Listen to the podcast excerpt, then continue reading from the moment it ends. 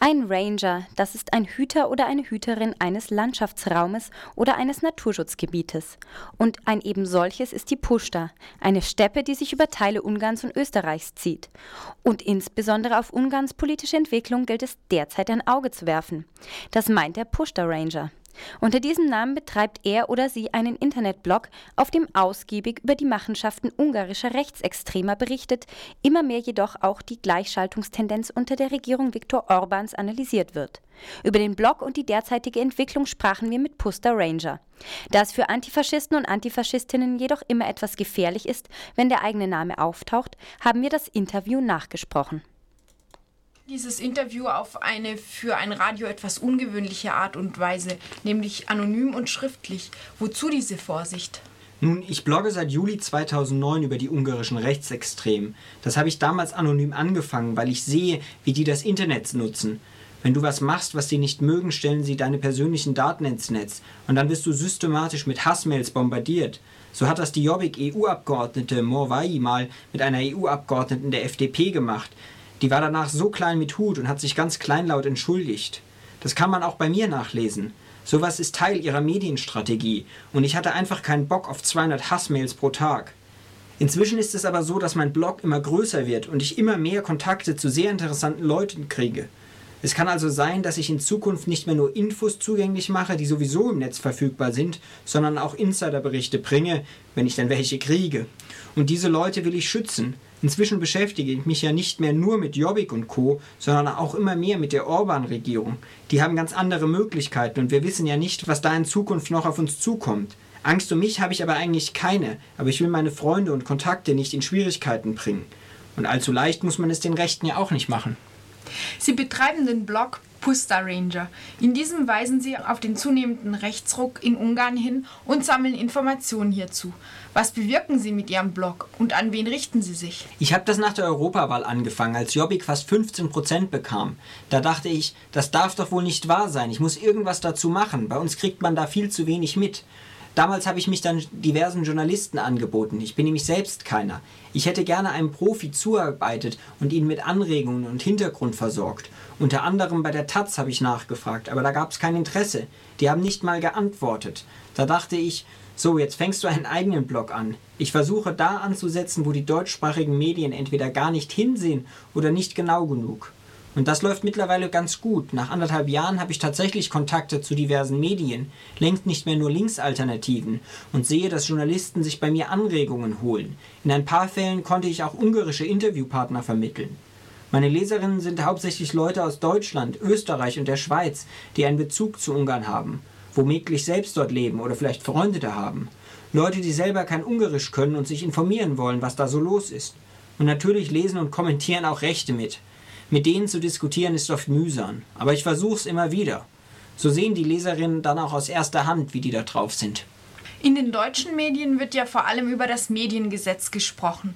Gleichschaltungstendenzen gibt es aber anscheinend nicht nur bei den ungarischen Medien, sondern auch in anderen Bereichen, in denen die Regierung Orban offensichtlich versucht, ihre Linie durchzusetzen. Können Sie hier einen größeren Trend skizzieren? Also der internationale Pressehype um das Mediengesetz ist ganz wichtig. Die sollen da schon merken, dass man im Ausland ein Auge darauf hat. Aber gleichzeitig läuft natürlich noch anderes. Der öffentliche Dienst wird mit Fidesz-Leuten besetzt. Zuerst die Führungspositionen, derzeit arbeiten sie sich aber auch in die unteren Ebenen runter. Kritische Wissenschaftler und Journalisten kriegen Probleme. Die staatlichen Förderprogramme für Kultur, Bildung und Soziales werden komplett neu strukturiert. Das heißt, bestehende Strukturen werden zerschlagen auch wenn sie effektiv waren und neue geschaffen, sodass in Zukunft nur noch loyales Personal Steuergelder verwaltet und natürlich dann auch zuteilt und ausgibt. Besonders was die Roma-Förderung angeht, muss man ein Auge darauf haben. Dort gibt es Gleichschaltungstendenzen, das ist ganz klein Trend. Dann gibt es noch anderes, was haarsträubend ist und was man hier kaum weiß. So sollen zum Beispiel die Geheimdienstarchive aufgelöst werden und so quasi die ungarischen Stasi-Akten im Original an die Opfer ausgegeben werden.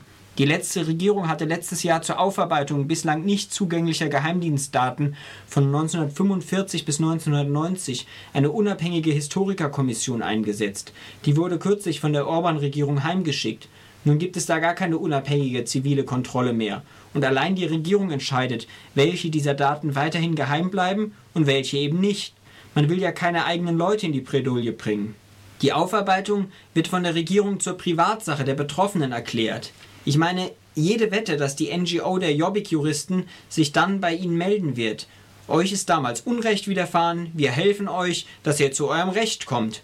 Und dann werden sie diese Daten sammeln, Täterlisten zusammenstellen und veröffentlichen. Von wegen Aufarbeitung der Vergangenheit in einem demokratischen Rechtsstaat. Ich hoffe ja sehr, dass ich mich irre, aber ich habe da das Gefühl, die Regierung will die Abstrafung der ehemaligen Geheimdienstleute an die Rechtsextremen outsourcen, sich dann zurücklehnen und die Hände in Unschuld waschen. Eventuell hätten sie dann auch eine juristische Handhabe gegen die Rechtsextremen und dann stehen die im In- und Ausland wieder gut da. Mal sehen, was passiert. Im Herbst wird die Geschichte aktuell. Ja, und im März wird es dann eine neue Verfassung geben. Da dürfte es ähnliche Bedenken geben wie eben beim Mediengesetz. Aber das führt jetzt zu weit. Es gibt ein paar Leute wie Karl Pfeiffer oder Magdalena Marsowski, die sagen im Prinzip schon seit Jahren, was da im Argen ist. Und außer einem linksalternativen Publikum hat das niemand groß interessiert. In den letzten Wochen ist es aber auch in den Mainstream-Medien angekommen. Man kann nur hoffen, dass die weiter dranbleiben. Karl Pfeiffer meinte im Interview mit Radio Dreikland, dass Orban sich derzeit noch zurückhalten würde und dann nach der Ratspräsidentschaft alles, was an linker Opposition noch vorhanden ist, schlicht platt machen wird. Haben Sie ähnliche Befürchtungen?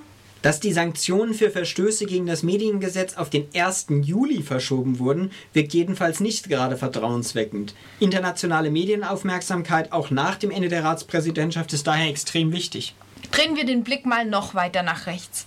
Zunächst wurde ja gemunkelt, Viktor Orban würde eine Koalition mit der rechtsradikalen Jobbik anstreben. Nachdem seine Partei nach der Wahl 2010 aber eine Zweidrittelmehrheit im Parlament gewann, war dies natürlich nicht nötig. Etwas gruselig ist aber da natürlich schon, dass Jobbik dennoch auf über 15 Prozent der Stimmen kam.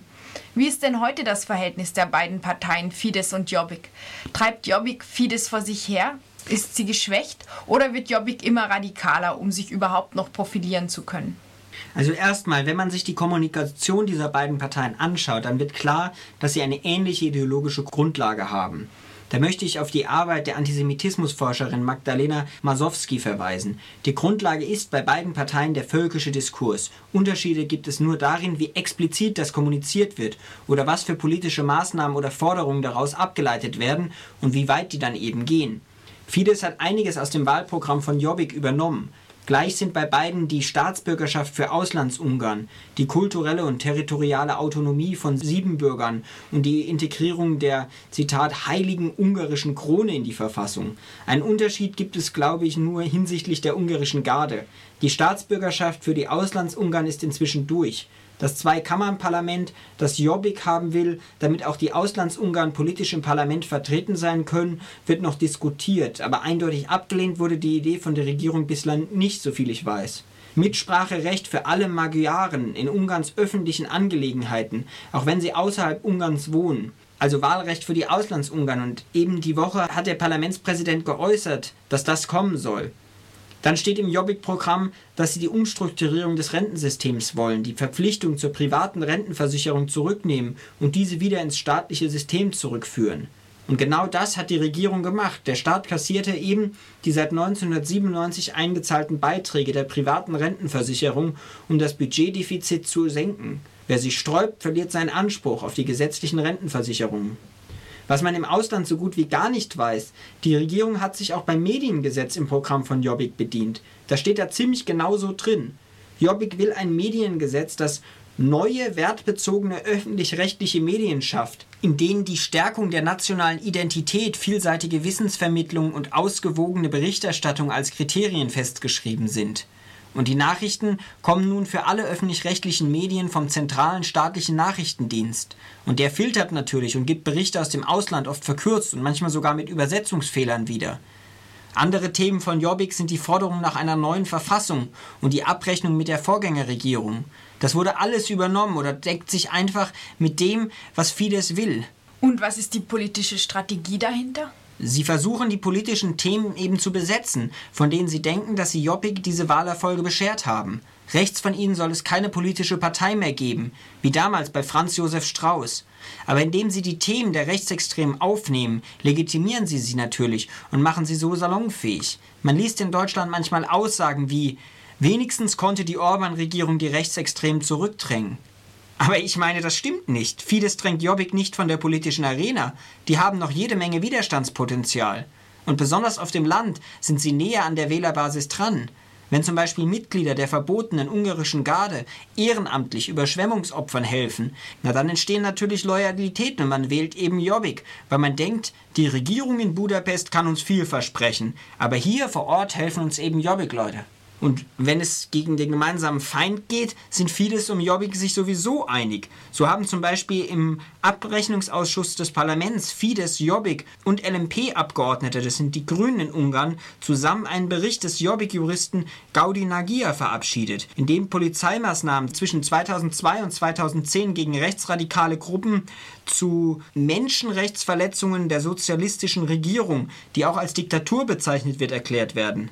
Die schreiben da eben zusammen die Geschichte um. Die Sozialisten haben jede Menge Mist gebaut, aber eine Diktatur war das nicht. Sie hätten damals früher und entschiedener gegen die Rechtsextremen vorgehen sollen. Das stimmt, aber diesen Hass in der politischen Kommunikation, den haben nicht Sie kultiviert. Das waren Fidesz und Jobbik und Co. In deutschen Medien wird dennoch der Eindruck vermittelt, dass Fidesz zumindest die heftigsten Ausfälle aus dem Jobbik-Umfeld unterbinde. Würden Sie das auch so sehen? Also derzeit sieht es nicht so aus, dass Fidesz gegen Jobbik vorgehen wird. Aber wenn sie das tun, dann könnte im Ausland der Eindruck entstehen, dass sie das tun, um gegen Rechtsextremismus vorzugehen und um demokratische Grundwerte zu verteidigen. So wie die ungarische Regierung derzeit versucht, im Ausland das Mediengesetz als Maßnahme gegen rechtsextreme Hetze zu verkaufen. Sie sagen dem Ausland einfach, was es hören will. Aber ihre Kommunikation im Land, die läuft ganz anders. In Ungarn benutzen Fidesz-Politiker die Begriffe Antisemitismus und Rassismus überhaupt nicht, weil sie als ideologische Begriffe der Linken gesehen werden. Wenn sie das im Ausland so präsentieren, dann ist das pure Scheinheiligkeit und bedeutet überhaupt nichts. Wenn Fidesz gegen Jobbik vorgeht oder andere rechtsextreme Gruppen, in Ungarn gibt es nämlich noch viele andere Gruppen, zum Beispiel sind von den 50.000 ungarischen Polizeibeamten ja fast 9.000 Mitglied einer rechtsextremen Polizeigewerkschaft. Ich meine, das muss man sich mal geben.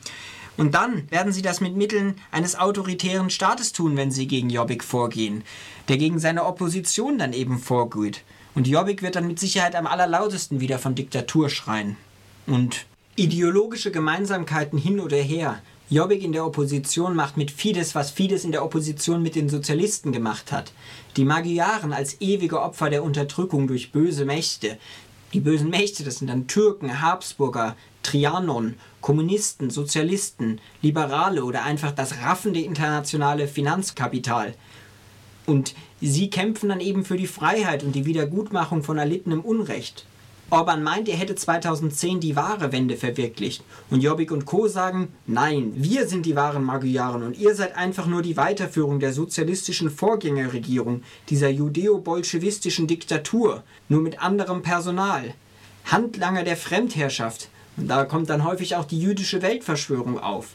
Das Gefährliche an Jobbik und den anderen rechtsextremen Gruppen ist, glaube ich, dass sie bei den Jungen so populär sind und dieses Widerstandspotenzial haben. Die konnten in manchen Bereichen den Raum besetzen, den in funktionierenden Demokratien die Zivilgesellschaft einnimmt. Also solidarisch, aktiv, wehrhaft etc., ganz positiv besetzt. Wir gegen all die sogenannten anderen.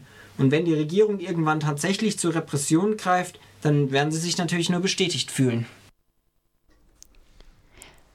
Soweit der erste Teil des Interviews mit dem Betreiber des Blogs Puster Ranger.